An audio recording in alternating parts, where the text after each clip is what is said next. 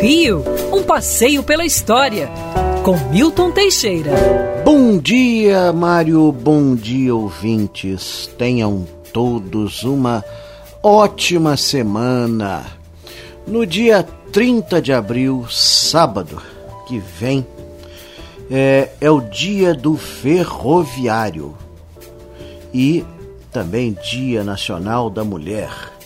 Mas por que dia do ferroviário? Porque foi num remoto 30 de abril de 1854 que o Barão de Mauá inaugurou a primeira ferrovia do Brasil, a Rio Petrópolis, que não saía nem do Rio e nem chegava a Petrópolis. Ué, como é que é isso? Bom, essa ferrovia foi construída graças aos capitais que o barão conseguiu na Inglaterra. Com materiais ingleses e tudo mais, nós não tínhamos condição de fazer aqui uma, uma, uma locomotiva, se bem que o Barão de Mauá fez os vagões e os trilhos. E ela funcionava de guia de Pacobaíba, em Magé, até Raiz da Serra de Petrópolis, num percurso de apenas 14 quilômetros e meio em 1854. Irineu Evangelista de Souza passou a ser barão de Mauá, título dado por Dom Pedro II por conta dessa façanha. Muitos acreditavam impossível a construção de uma ferrovia no Brasil. É, os ingleses eram muito reticentes, mas o barão conseguiu Inclusive, no início das obras, até chamou Dom Pedro II para dar a primeira martelada no prego. é, Dom Pedro II não gostou muito dessa homenagem. Dizem que ele, ele não estava acostumado a fazer esforço, ainda mais martelar prego. Mas seja como for, para não estragar a festividade, ele o fez. Essa ferrovia funcionava da seguinte forma: você ia até o Largo da Prainha, que hoje se chama Praça Mauá. Ali embarcava numa barca a vapor. Sim, a vapor. Já tínhamos barca a vapor desde 1817. Não era novidade aqui no Rio de Janeiro. Essa barca ia até Guia de Pacobaíba, ela ancorava ao lado da linha férrea e você passava imediatamente para os dois vagões de passageiros existentes. Foi o primeiro transporte intermodal do Brasil.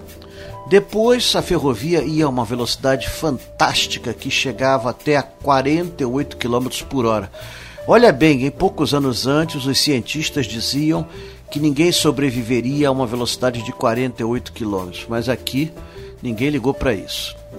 É, chegando à raiz da serra, você tinha um sistema de carruagens que subia a velha estrada que vinha do século XVIII e chegava até Petrópolis, naquela época ainda quase um deserto. Haja vista que a própria cidade de Petrópolis só foi inaugurada em março de 1843.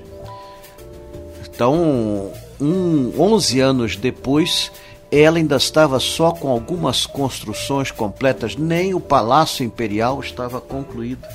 Ele só seria concluído dois anos depois. Portanto, foi uma, uma obra arrojada. Depois ela acabou sendo ampliada. A partir de 1876, o Barão de Mauá vendeu essa ferrovia à companhia Leopoldina Railway, formada por um grupo de ingleses.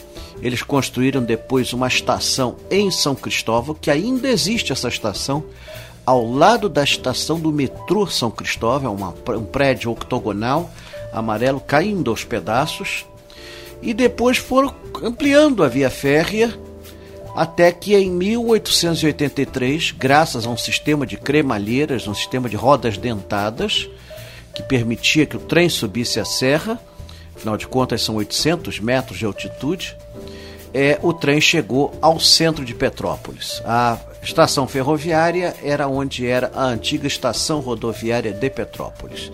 Esse trecho final contou com o trabalho de um jovem engenheiro chamado Francisco Pereira Passos, que depois seria prefeito do Rio de Janeiro de 1902 a 1906. Quer ouvir essa coluna novamente? É só procurar nas plataformas de streaming de áudio. Conheça mais dos podcasts da Band News FM Rio.